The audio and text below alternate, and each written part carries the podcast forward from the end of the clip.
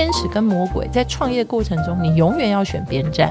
其实真正成功的商人，或者真的能够很越做越好的人，多半都会先懂得舍的智慧，很少会先满足自己啦。嗯嗯，因为其实，在满足自己的过程当中，也就是他开始要走下坡的时候。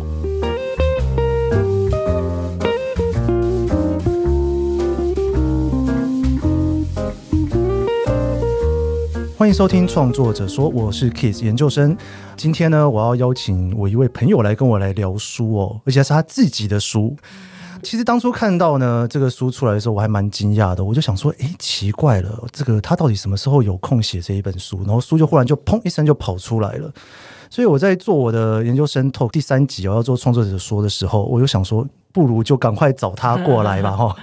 他是呢那个永离基金会的执行长，然后是台湾新创经济场共同创办人哦。我认识他呢，就是在这个 TSS 认识的。我还在创业的时候，他在那边辅导我哦，让我可以很顺利的。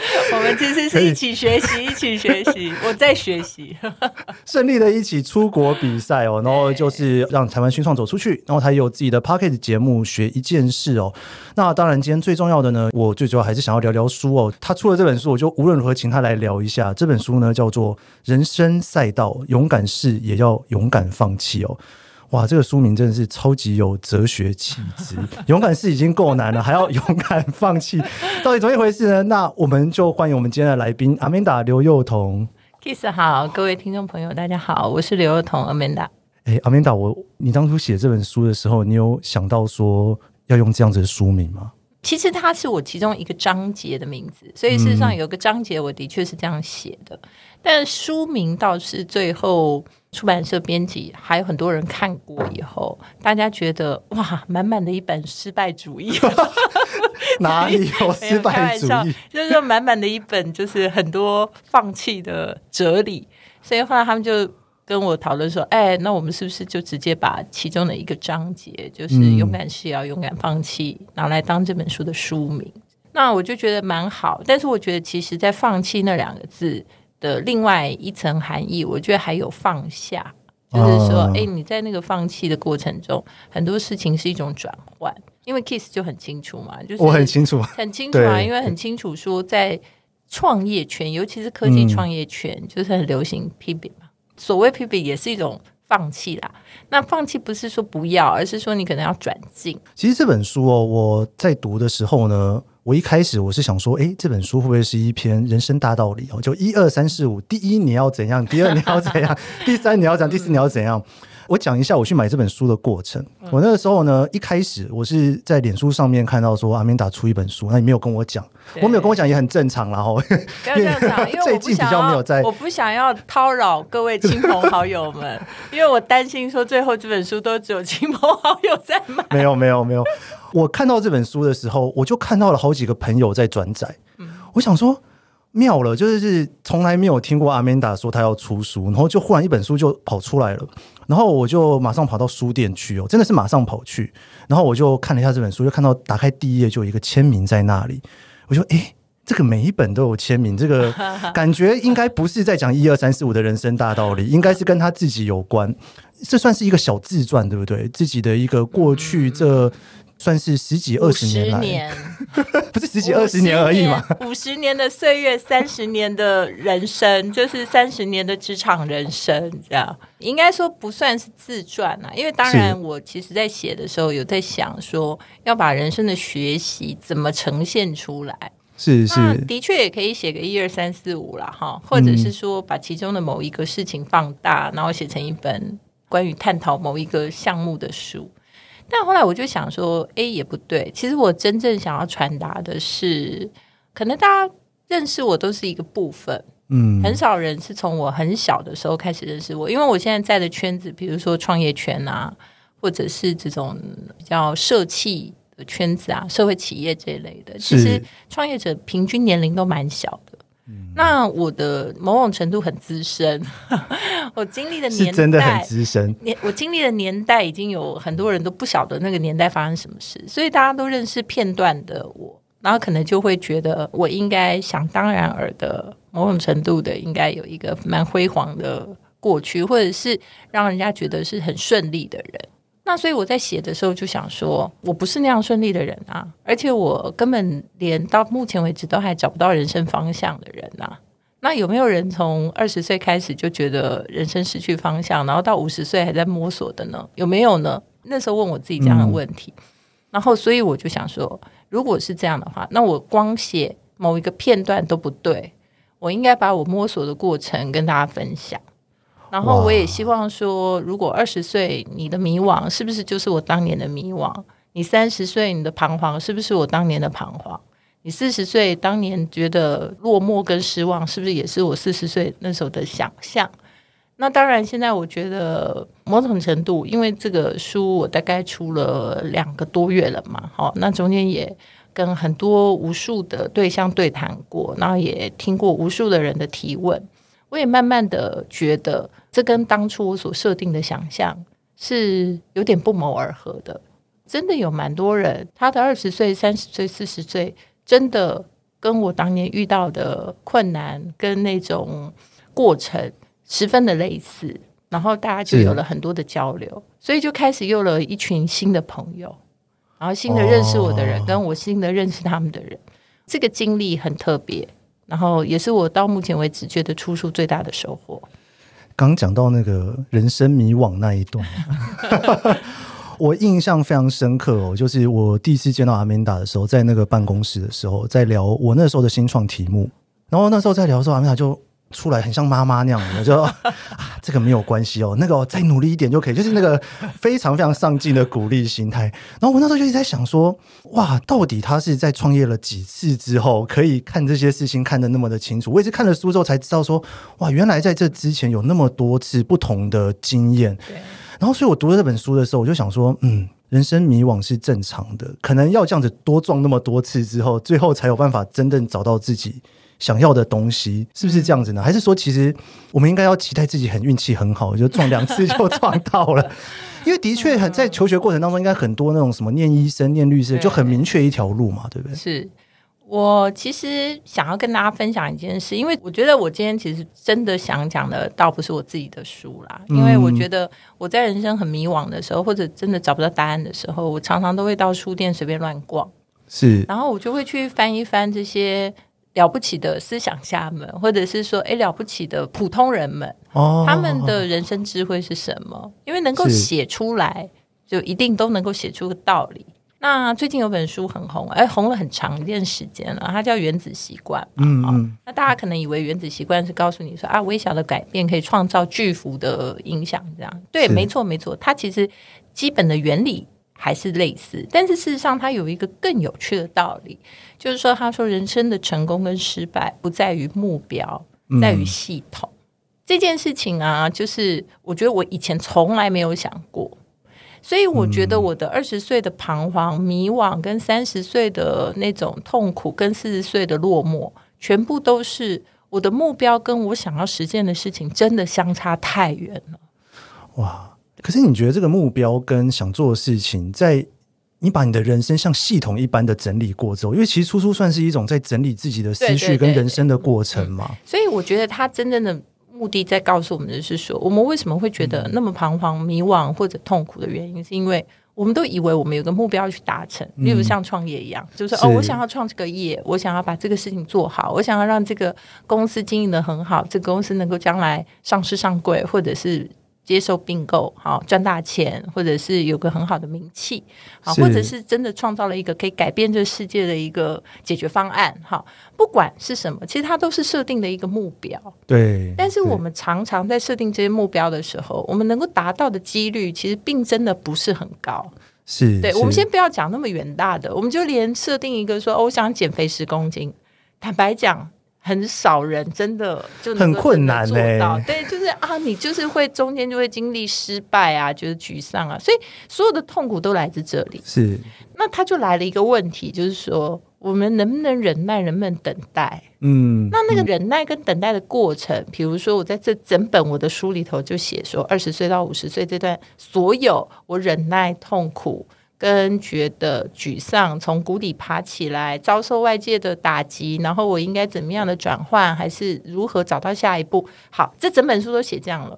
但是我又给了别人什么？所以其实我在想这个所谓的好像说目标导向的时候，我就想到说，对，其实就像原子习惯讲的，人真的成功失败不是在于你目标的设定，因为那些目标只是你拿来当成一个里程碑在用的。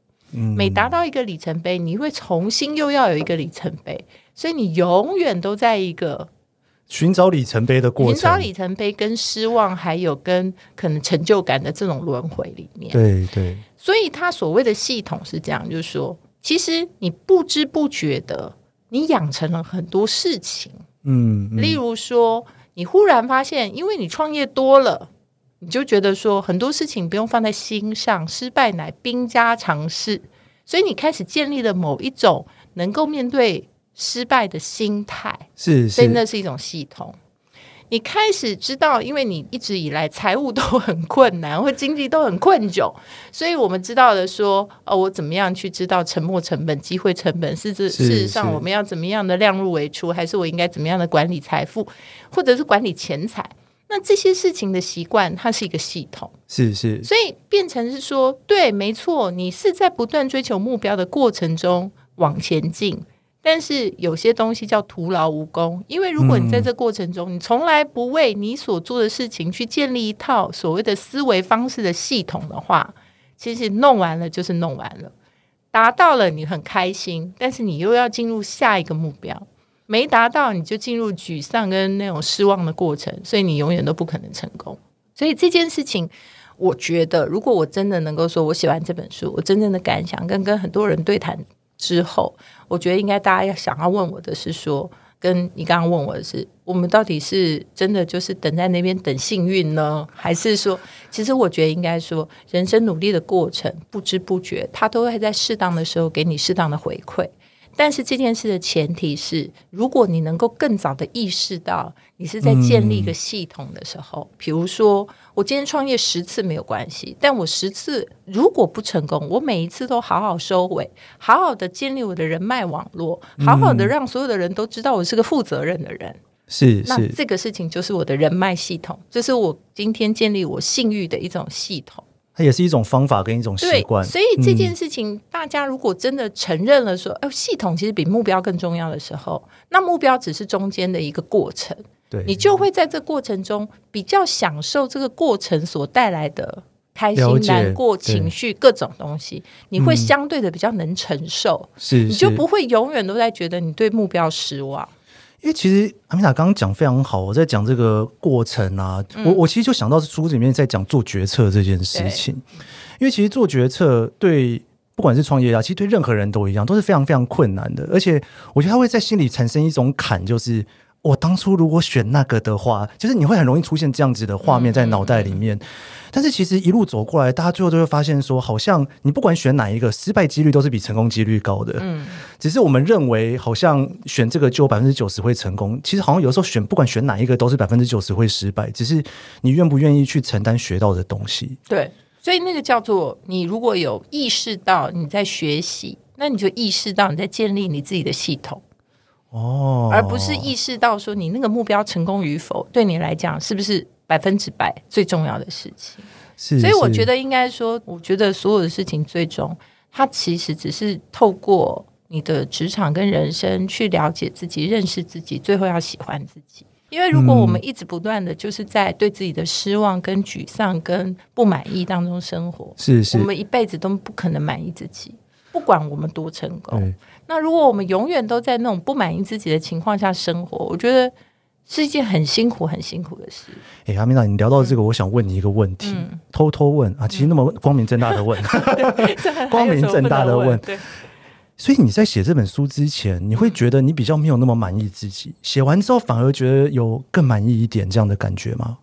我跟大家分享一个有趣的事情，就是因为我接触很多创业家嘛，然后大家知道现在 AI 非常的厉害。但是 AI 厉害，其实大家都觉得，哎，跟我的生活没什么关系啊。反正你厉害归你厉害，只是可能是几年后我的工作可能不保而已。但反正那是已经很久以后的事了，对不对？是是。但是我觉得有一件事情呢，在有一天我跟一个专门运用 AI 来开发新药的创业家，嗯，在聊天的时候，当然，创业家都是极度乐观的，所以呢，他就告诉我一个讯息：他的认知或者他对于医学进步的理解或者展望，他认为说，其实慢慢的人要活一百二十岁以上这件事情，可能在我们这个时代就会看得到。嗯，他认为很多的癌症的用药，在这十年、二十年之内会有重大的突破，原因是因为。以前你要做新药测试是一个十年、二十年的时间，但是因为现在 AI，因为现在量子的高速运算的这个结果，是是，其实，在 AI 的演算里面，它可以用很多模拟测试的方式加速这些新药的开发。了解，所以可能可能原来需要四十年的事情，可能四年它就可以完成，完成了。对，好，接下来的问题就是比较有趣的了。你想想看，以前如果我们只能活七十岁、八十岁，对，我现在根本不用坐在这里说这个书了，也不用讨论我要不要写一本书了，嗯、对不对？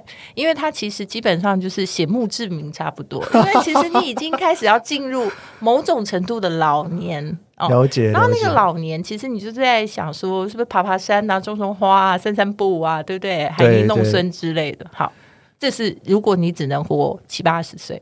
但是现在，如果活一百二十岁的话，意思是什么？你要延后五十年的生活，或四十年、五十年，意思是什么？你现在相对于以前，感觉像个新生儿一样啊。所以你开始要思考你的下半段的人生，是是，是，你会做什么样的选择？那我觉得在这件事情上，最该选择的就是，如果我们以前那么的不喜欢自己。或那么对自己的不满意，嗯，或那么对自己这么多的，你知道目标没有达成而产生这么大的落差的话，那我们接下来是不是还要选择类似的方式去过生活？其实我觉得阿米达刚刚聊这个，我我非常有感触哦，因为以前大家都会说人生你只有一次机会，嗯，但是其实真的就是在这个科技发达最近这些年，你会发现说，其实你人生的机会非常多次，并不像是真的像以前的人那样想的，人生只有一次机会。而且我我我刚刚也忽然脑中就蹦出来一个，就是说，好像我们常常有的时候只想人生的维度，就是我年纪变大了，嗯，那个人怎么样啊？需要学学上一辈的人，不要学下一辈的人之类的。但其实有的时候我们都会忘记，还有一个维度很重要，就是科技在进步。对，因为科技在进步的这一个过程当中，以前十年才能做到的事情，现在一年可能做到。其实不止新药，很多像是以前你可能要开发一个软体要开发十年，现在可能一年就可以开发出来了。就很多东西都可以加速，加的非常非常的快。我刚刚听完就想说，嗯，对，我好像是不是也应该要更爱自己一点？对啊，所以它其实是变成说，你要设立你第二个目标的时候，嗯，我相信不会有人再去设立一个跟以前一样的目标。对，就是以前是觉得说我需要，你知道，有很多在年轻的时候被环境或者被上一代或者其他社会所加诸的一些想象，是，那你会差不多都要去完成那个过程。对对，对，但是好，如果你都已经走过一遭，不管成功失败也好，不管是开心难过也罢，那你到了一个年纪，你是不是会去思考你下一段的人生的时候，嗯、你会用一个什么样的态度去面对？先讲态度啦，然后再来去谈说你想做什么事情。真的，我真的是对于下一代的人要多一点尊敬。我刚刚听，我就想到我在学校上课的时候，对那个学生拿出来，我们在讨论那个 Instagram，我们在做那个独立媒体创作嘛，然后我们就在讨论说这里面的东西啊，怎么铺陈啊，怎么去做哈。那当然就会有一些媒媒体的理论、演算法的东西，学生可能比较不懂。但是，一讲起使用者习惯的时候，哇，他们懂到不行，完全是他们的世代，代，对，完全他们的世代。嗯、所以，反而在某一些层面上面来讲，以前我们会认为老一辈的人一定比年轻的人有智慧的这件事情。其实，因为科技的转变，现在很多时候就是你真的要跟年轻人学很多事。哎，对，我觉得那个是维度不同，维、嗯、度不同。对，那当然，我也个人很喜欢另外一个理论啊，就是刚刚我们讲的事情是说，为什么要写这个书？书到底真的想要传达什么？其实我想要传达就是说，其实放下跟转进啊，在以前可能没有真的那么重要，嗯、因为其实你人生选择的时间或选择的机会没有那么多。对，但是当你的人生必须时间被迫拉。拉得很长的时候，你的转进跟选择会变得很多，所以你要变得某种程度的懂得你要怎么转进，怎么放下，怎么放弃。不放弃就没有机会试下一次，对，然后你不放弃，你不会有新的赛道。对，所以这件事情就是他在人生变得很长的时候，你其实是被迫必须要去思考这个问题。了解。好，那是我觉得心灵层面。嗯，那但是我刚刚有跟大家讲说，其实我个人也很喜欢另外一个理论啊。这个理论其实不晓得大家有没有听过，叫黄金圈，就是它这个黄金圈是三个圈圈组成的同心圆这样。嗯，那最中间的这个圈圈呢是 why，是为什么？然后呢，第二个圈圈叫 how，就是如何。如何？然后最外面的圈圈叫 what，就是做什么。那我觉得我们大部分呢、啊，从小开始。因为我们不太会知道坏，就从我们小就会问说：“啊，地球哪里来？我们为什么会出生呢？”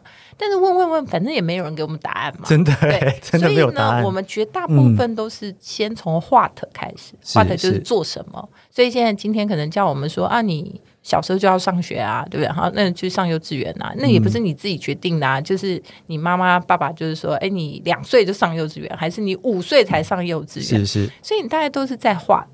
那接下来呢，就大家会跟你讲说啊，你要那个考上好的学校啊，你要好好读书啊，哈，在还没有考上学校的时候，不要乱交男女朋友啊，哈，他就会一直告诉你，考上好学校要好如何，找到好工作好如何。如何要赚到钱好如何？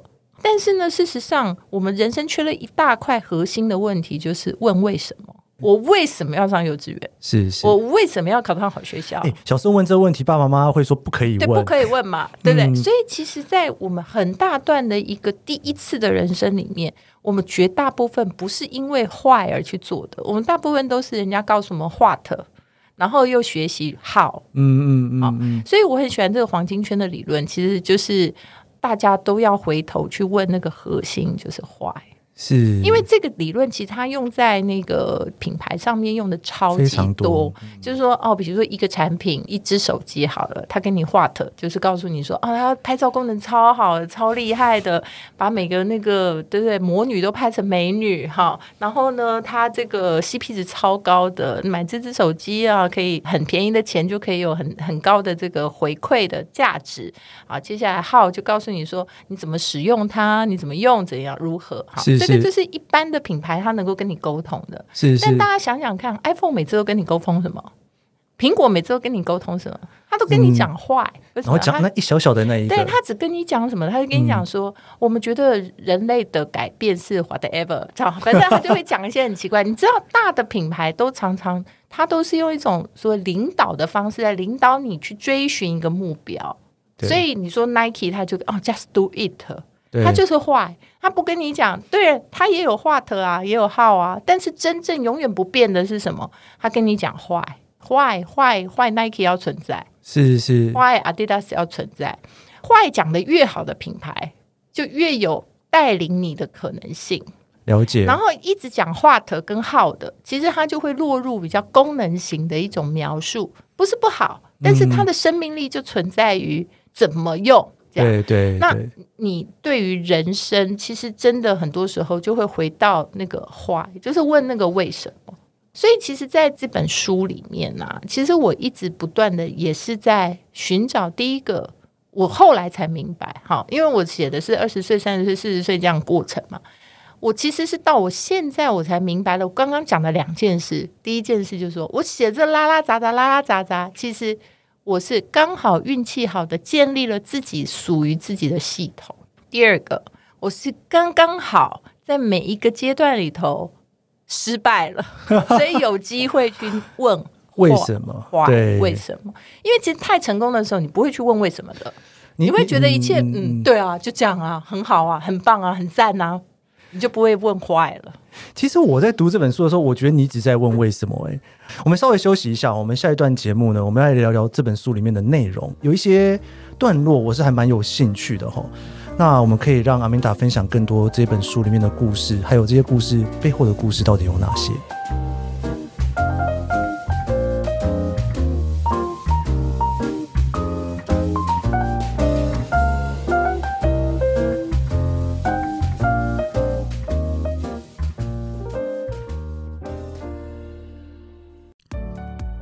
我是 Keith 研究生，你现在在收听的是创作者说。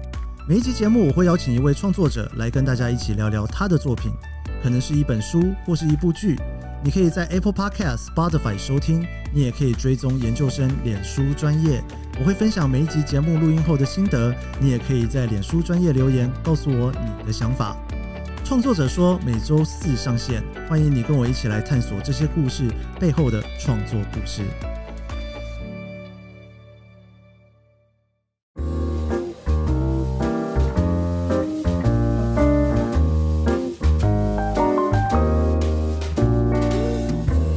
我想问你哦，你还有在算命吗？那、哦、算呢、啊，还算吗？对，我超爱算命的，因为我觉得啊，算命就是一种疗愈的过程，然后而且你会听到一种其他的看法。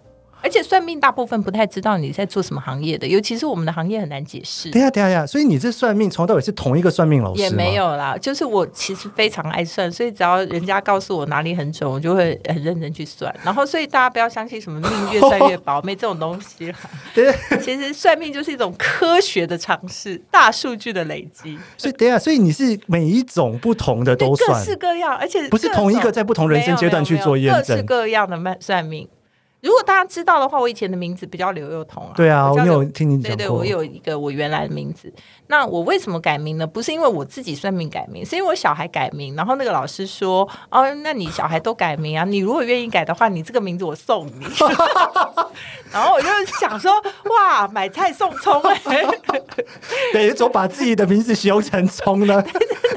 买菜 送牛排，所有的所有的妈都这样啊，就是小孩就是那个主角，然后妈就是配角，然后当然还有一个更真的太无知了啦，就是还有一个更重要的理由，就是他讲到了一个 selling point，因为他这个 selling point 送你，你也不一定要接受啊，对，但是他讲说，哎呀。妈妈的名字跟小孩如果有搭配的话，感情会变好。那 我心想说，哇，为了要跟我儿子们感情变好，加成效应。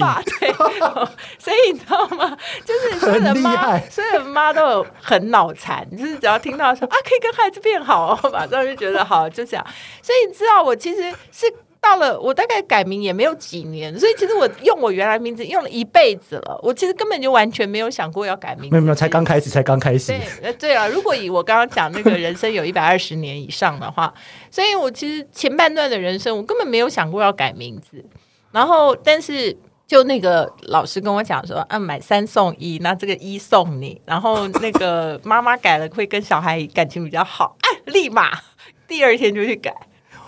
等一下，你这个，所以你这个算这个命的老师是你第一次去算？这个姓名老师也是第一次，也是第一次。对，所以你第一次就相信他了。我很容易相信别人，很容易相信别人，不然我怎么可能会借人家票，然后被黑道追杀呢？我超级容易的呀。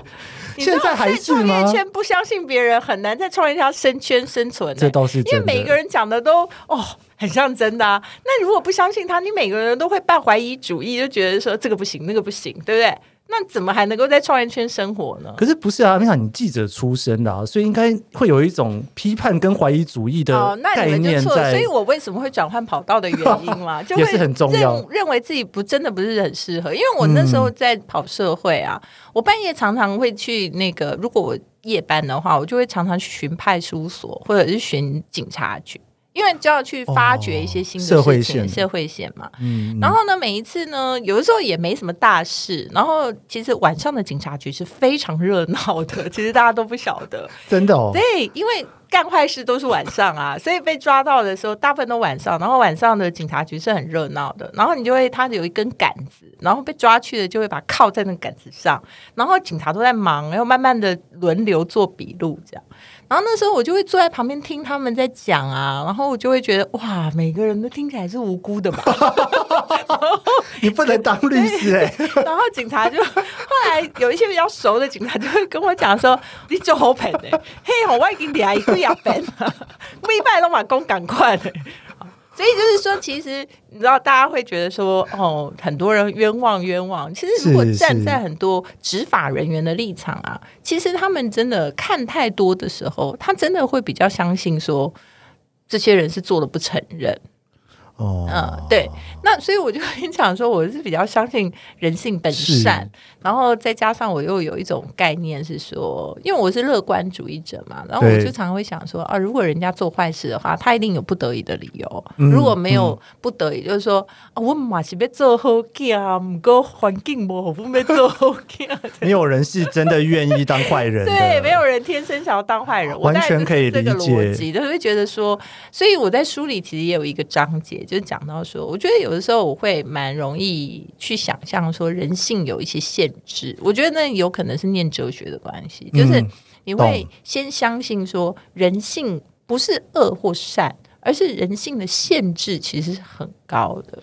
就是说你在那种所谓的某一种情况下，其实是很困难、很困难的。很多时候那些选择不是自己愿意的。对，或者是说你要坚持某种原则，啊、听到坚持头就痛了。对，你的难度其实是很高的，嗯、所以我们有没有办法宽容那个东西？就是那个事情搬在自己身上，你做得到做不到？你要有多大的自制能力，或者说道德界限，或者你会认为那件事情对或错？是，是你会坚持的事情。就比如说，我知道有一个非常，也是一个非常厉害的思想家，因为他是一个教徒。他怎么样都不愿意不做礼拜，嗯、就是说他都一定要做礼拜。哦、但是事实上，他有一次经历的事情，就是说那件事情真的已经严重到，就是说你不应该去做礼拜了。那你要不要去？嗯、你还是不是要去坚持做礼拜？对。然后那个我看他的这个自述，就在讲这件事情的时候，他的问题就是说，并不是他要去做礼拜这件事情。是不是凌驾于另外那件事情的重要性？了解，了解。而是这是他对他自己的承诺，所以他就是会觉得说，这就是他的原则。我回到这个不得不或是很难坚持的问题，我还是要回头问：所以算命跟这有关吗？有，因为我觉得啊，就是我其实很爱算命，但是我其实又很不听话。我举例来讲，我要离开澳美的时候，当然也去算命。我要去哪里，我都马上去算命。然后呢，我就去问老师，老师就跟我讲说啊，看你这个命盘哦，流年哦，走到这里哦，就是塞车的流年。塞。就问他什么叫塞车，他就说坐哪一部车，因为车子都在塞，所以你换哪里都一样。哦、你现在觉得郁郁寡欢，你现在觉得不受重用，你现在觉得被打压，你现在觉得不开心，你现在觉得没发展，你就算坐在别部车上，你也一样。水逆的概念。对，所以他的概念就是说不用换，不用换。不好意思，我回家的想法就是说，既然到处都塞车，那换一部车，说至少做一部新的。反正我已经先有道理，我已经先接受了，到哪里都一样。既然我已经接受了最坏的情况。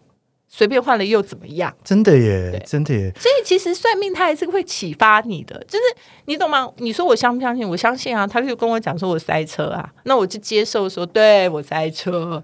但是做法可以改变，因为他建议你的就是说，反正塞车嘛，所以你换不换没关系啊，就待着吧。哦，还没，反正也没找到更好的。嗯、那我的想法就是说。那最坏都这样子了，那是个新的。回到你刚刚的那个黄金圈，你知道坏之后，话跟号没有要停，对，没有，我只听坏，对对，就听到为什么，然后这样其他的就随便嘛，就做做看呐。对对对对，可是不是啊？如果是 没有，所以我是不是很听算命的话？其实我蛮听的。你看，叫我改名就改名，叫我塞车就塞车，叫我干嘛就干嘛。其实我真的是蛮听他的话的。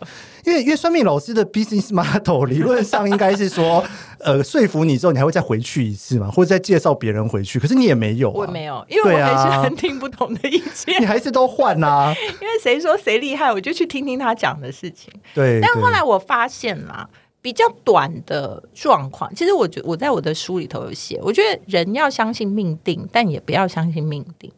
因为我觉得，你如果不相信，那你怎么去解释有人天生他就自带紫薇，对不对？好，那为什么有人天生他就有烧很多的苦难需要经历？懂懂。所以人天生不公平，我觉得这就是命定啊！嗯、你怎么能够说你不相信？因为他就摆在事实摆在眼前给你看，是是是。所以我觉得命定是对于人生来讲，它是有个幅度的。嗯，就是那个大小，就是你的宽阔程度，其实是真的有差的，对不对？了解。一个人生在非洲，跟一个人生在美国，跟一个人生在台湾，大环境其实人是很难对抗大环境的。对，对好，所以我觉得这件事情，还有你生在战乱的时代，跟你生在太平盛世，嗯、对不对？其实完全不一样，过的生活也是完全不一样，好命的定义也完全不一样。对对，对，所以我觉得命定这件事情，我是相信的。了解。但是呢，在我经过这么多年算命的一个逻辑里面，我发现，虽然这个命定的幅度是固定的，但是呢，人是有机会去决定。里面的所谓的程度的哦，所以他跟你讲说，你可以活得不错，过得不错，有钱，好，那你就会问说，我是多有钱？多有钱？怎么个不错法？对，怎么个不错法？这个事情是算命也没办法告诉你的。所以你在做算命的过程，应该这样讲，算命之前你是碰到决策困难，然后过去的时候，我想听各方意见。做决策之前，先听各方意见。对对对，所以有科学家的意见，有朋友的意见，有心理师的意见，也有算命老师的意见。算命老师还蛮重要的，蛮重要。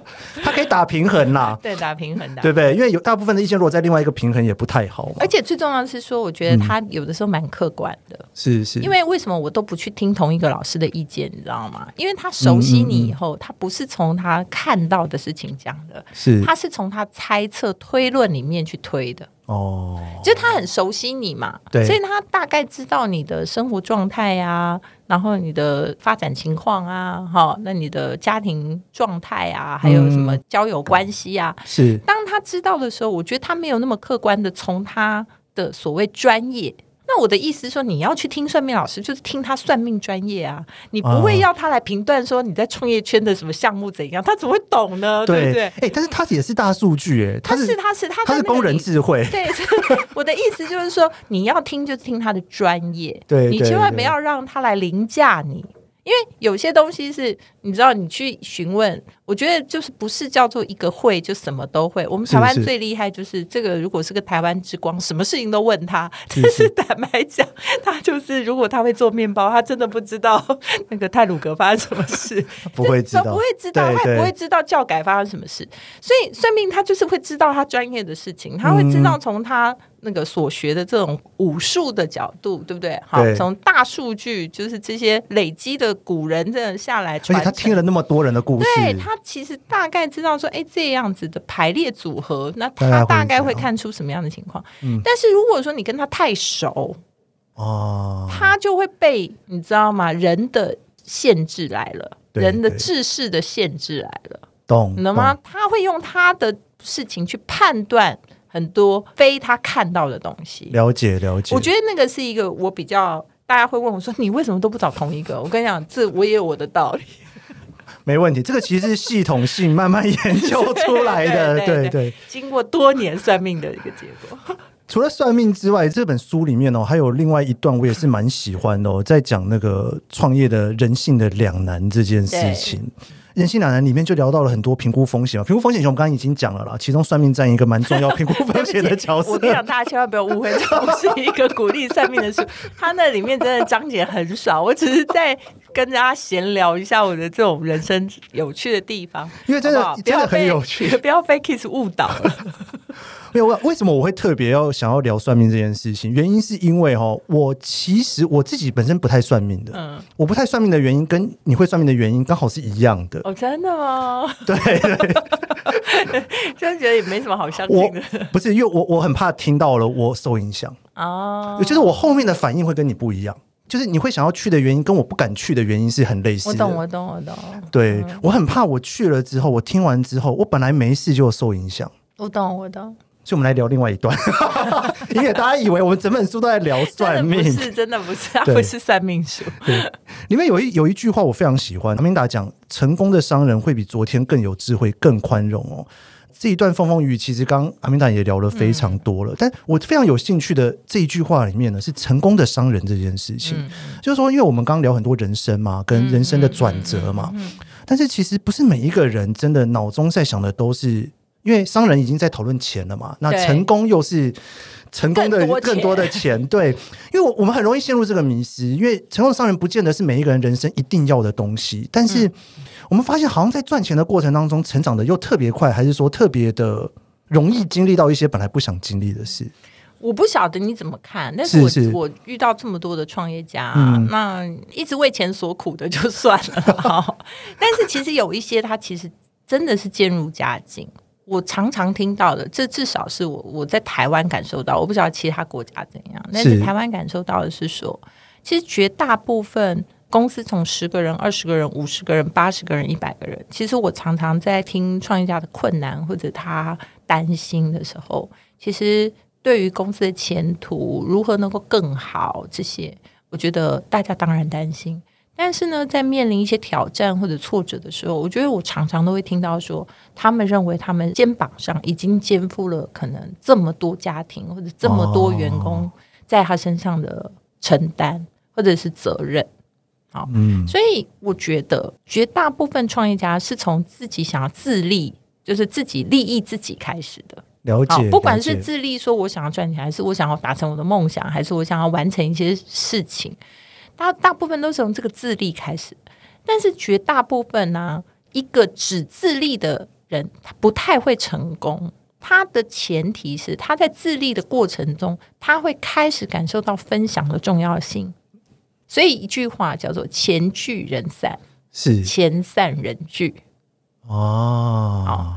然后，一个更有趣的逻辑是：当你散的越远越多，越会照顾其他的人的时候，你可能你会形成一个更大的漩涡，然后卷进更多的钱，嗯，然后卷进更多的可能性。了解，好，了解。那这个东西就很难拿捏，你知道吗？好，所以我才会说，天使跟魔鬼在创业过程中，你永远要选边站。其实，真正成功的商人，或者真的能够很。越做越好的人，多半都会先懂得舍的智慧，很少会先满足自己啦。嗯，因为其实，在满足自己的过程当中，也就是他开始要走下坡的时候。嗯，因为这是人性的拉锯，就是不会有人愿意帮一个只顾自己的人卖命。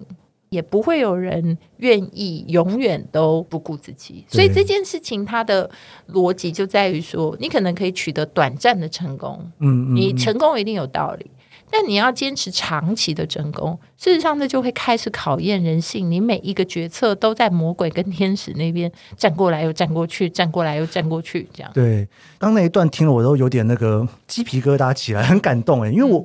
我自己在人生的过程当中，常常碰到这种抉择，是真的会碰到。就是当自己多会一些东西之后，我有一点会开始想要一直帮别人，嗯，但是又要把自己抓回来，不行，要顾一下自己，对，要顾一下，你不能一直帮别人，一定要回来顾自己。然后顾自己顾一顾之后，又懂得更多之后，就不自觉又开始在帮别人，然后要把自己再抓回来，再顾自己。好像这两个之间就是一定要一直的去一下顾别人，一下顾自己，让自己往前走。而且其实有的时候说只有单纯自己在做决策还比较简单哦。那为什么很多的创业公司或者很多公司会开始有所谓的派系？是，这样，因为人在怀疑自己到底现在要站哪一边的时候，你会需要很多人来坚定你的想法。对对对，对。那基本上啦，你知道吗？结在一起就叫利益团体啊。那你只要公司出现两个不同的利益团体的时候，基本上这个公司已经走向毁灭了。是是是，是。那我觉得很多的合伙人啊，什么大部分都是这个逻辑。有时候不是为了争钱哦，嗯、有时候根本那个公司也还没赚到任何东西，这样，但是就已经闹到不可开交了。为什么？真的是一个一个立场啊，一个看法啊，是是，一个感受啊，一个尊不尊重啊，对啊，嗯、就很多。所以人能争的东西真的很多，但是那个争啊，就是你觉得他是不是真的是你真的想争，而且是这个阶段里面对你来讲很重要的。对，有时候好像真的不太重要，不太重要。而且有时候回首看过去，你就会知道说，嗯、哦，其实真的是一点。一点 一点一点屁都没有。不过有的时候，那个情绪在那里的时候，或者是说刚好人生卡关卡在那里的时候，好像就看不太到。真的有时候会在过了几年之后看，就觉得啊，那个时候在那边干嘛？嗯，然后我觉得这个事情就是没办法，那是一个学习。对，最后我想聊这本书的书名，帮我们这一集的节目 做一个简单的总结。因为我其实我觉得，刚刚我们聊的大部分的东西都还在勇敢尝试，对，比较多。然后我觉得很多人啊，其实看到这本书名的时候想的事情，我不知道是不是跟我一样。我的第一个想法就是说，勇敢试已经很难了。嗯，所以如果我不敢不敢试，我又怎么敢勇敢放弃呢？对。然后勇敢放弃又非常非常的难，因为其实机会成本啊什么，就像阿米达刚刚讲的，那各种理论都会出来，对不对？所以在放弃的过程当中，也是一种学习啦。对，是不是有一种阿米达的系统？我们要怎么样才能够让自己更勇敢？因为勇敢这件事情本身是难的。我觉得当然勇敢有点天分，嗯、但是我觉得天分的勇敢大部分都有点莽撞，所以我觉得后天学习的勇敢才是真勇敢。所以大家不用担心说这不能学，他一定可以学，而且也不是叫你说呃什么都不管，对不对？那。到底大家会讲说，那取舍之间最重要的核心可能是什么？嗯、我会说，其实大部分人都不知道自己要什么，就像是我讲的、嗯、那个黄金圈，绝大部分人都不知道坏。嗯、但是呢，你如果仔细想想，你一定会知道你不要什么。那只是你知道你不要，但你死不站起来。我懂，我懂，你在家里堆了很多仓库。死不站起来，嗯，所以你的确知道你不要什么，很多东西就是拖了很久很久了。不管是一个不喜欢的工作，一个不喜欢的人，一样不喜欢的东西，一样你觉得食之无味、弃之可惜的任何任何内容，其实你真的知道你不要，除非你真的就是不知道。那其实真正的问题都不是卡在你知道你不要，是都是卡在说。那我不要的这个，那下一个在哪里？这倒是真的，没有看到下一个之前，你不敢丢这一个，是这个，是这个问题。嗯、所以大部分不是出问题出在说我不知道我不要哦，一定会出问题在我不知道我要什么，这个是常常发生的，但是也无所谓，因为其实真的绝大部分人都不知道我自己要什么。但是呢，不要什么这件事情，相信我，大部分的人都知道。但是呢，嗯、真正。出现症结的状况，就是说，好啦，我知道我不要啦，但是我不要了这个，那我下一个是什么？所以我就不敢去做别的事情。好，那现在问题来了，如果你只有活三十年的话，或者五十年、七十年，你当然就这样了啊，懵懵懂懂、委曲求全也就算了吧。那我现在如果告诉你说，因为时代的进步，你还得要搞，未来还要搞到一百多岁，还有两倍的时间，对对对对，那你要不要？想办法做点改变，是那绝对你不站起来是不可能有下一步的，嗯，对不对？因为你的时间、精力、你的关注、你的所有东西都在这个上面呀。对，你怎么可能在你不站起来的情况，知道还有另外一片天空呢？生活里面太多的东西想要放在仓库，所以整个生活里面全是仓库了。嗯、对啊，然后你就对对对，对 所以我觉得，如果说，因为我这个书里面还是跟职场比较有关，懂所以我觉得其他我们就不谈，嗯、我们就谈职场好了。如果你现在就在一个工作，那请你去找一下你公司里面你最羡慕谁哦，就是谁的职务你觉得最棒？哎，也不是每个人都会想做总经理哦，可能会觉得说，哎对，那工作我不要。好，那你喜欢谁？是啊，比如说，哎，喜欢你觉得说，哎，你们那个组长其实不错，那你就想一想，你什么时候会做到那个组长？是，如果你真的做到了那个组长，你开心吗？你满意吗？十年、二十年还是三十年，会不会做到那里？嗯，我其实当时在华视就是这样的，嗯、就是我其实那时候三台是一个非常好的工作，社会地位也高，钱也多，什么都好。但是我那时候就发现说，哦，原来在电视台里面随随便便啊，都是二十年以上。我们那种三四年那边根本就是一个，你知道不知道要熬到什么时候才会出头天？也不要管你出不出头天，当然也有一些自己资历，然后还有能力，还有各方面不足的问题。也不是说我们自己就很 ready 这样，因为我们就菜嘛。对。那就算我现在都不 ready，我等到有一天我 ready 了，我坐到那个位置了。他大概二十五年了，我就算很厉害，我十八年好不好？那我这样加过去以后，我就想一想，那时候我坐在这个位置上，我会觉得很开心。是是，好，答案很清楚，就是说，第一，我不觉得我做得到；第二，我觉得就算我做到了，我也好像没有会开心。嗯，嗯，好，那那时候的状况就是，虽然还没有找到下一个，那你不起来，你怎么会知道你要去哪里找？真的是，真的是。对，所以我说，职场里面比较容易判断的，有可能是这个。这样子是是是，对，其实我相信很多在听我节目的朋友，那有一些是学生啦，然后有一些刚开始出社会的朋友，应该对于职场的想象都有很多困难啊，或者是未来的迷惘。嗯、然后我也很高兴，今天阿明达跟我们分享了那么多，真的是人生赛道，不管是职场或人生，就有感试要有感放弃，然后还有真的很迷惘的时候，也可以试着去算命看看。这其实都是一些一定要算命，它其实是一个选择嘛，对不对？我等下节目接下来我可以开那个，就是大家会来问说，请问是哪个老师比较准？没事，我等下节目结束之后，我一定要问阿明达，我自己知道的就好。好了，很高兴今天能邀请到阿明达由幼童来跟我们聊聊他的新书《人生赛道，勇敢是也要勇敢放弃》，可以在书店去买了，而且真的是卖的非常好。以上呢就是这一集的创作者说，你可以在 Apple Podcast、Spotify 收听，还有别忘了追踪研究生的脸书专业，我会在上面分享更多关于这集节目的心得。我们下集节目见喽，拜拜，拜拜。